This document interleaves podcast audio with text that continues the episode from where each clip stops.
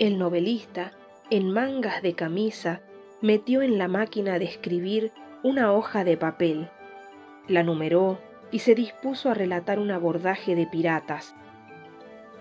No conocía el mar y sin embargo iba a pintar los mares del sur, turbulentos y misteriosos.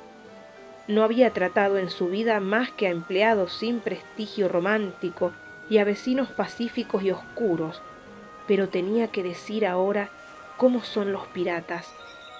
Oía gorjear a los jilgueros de su mujer y poblaba en esos instantes de albatros y grandes aves marinas los cielos sombríos y empavorecedores. La lucha que sostenía con editores rapaces y con un público indiferente, se le antojó el abordaje. La miseria que amenazaba su hogar, el mar bravío.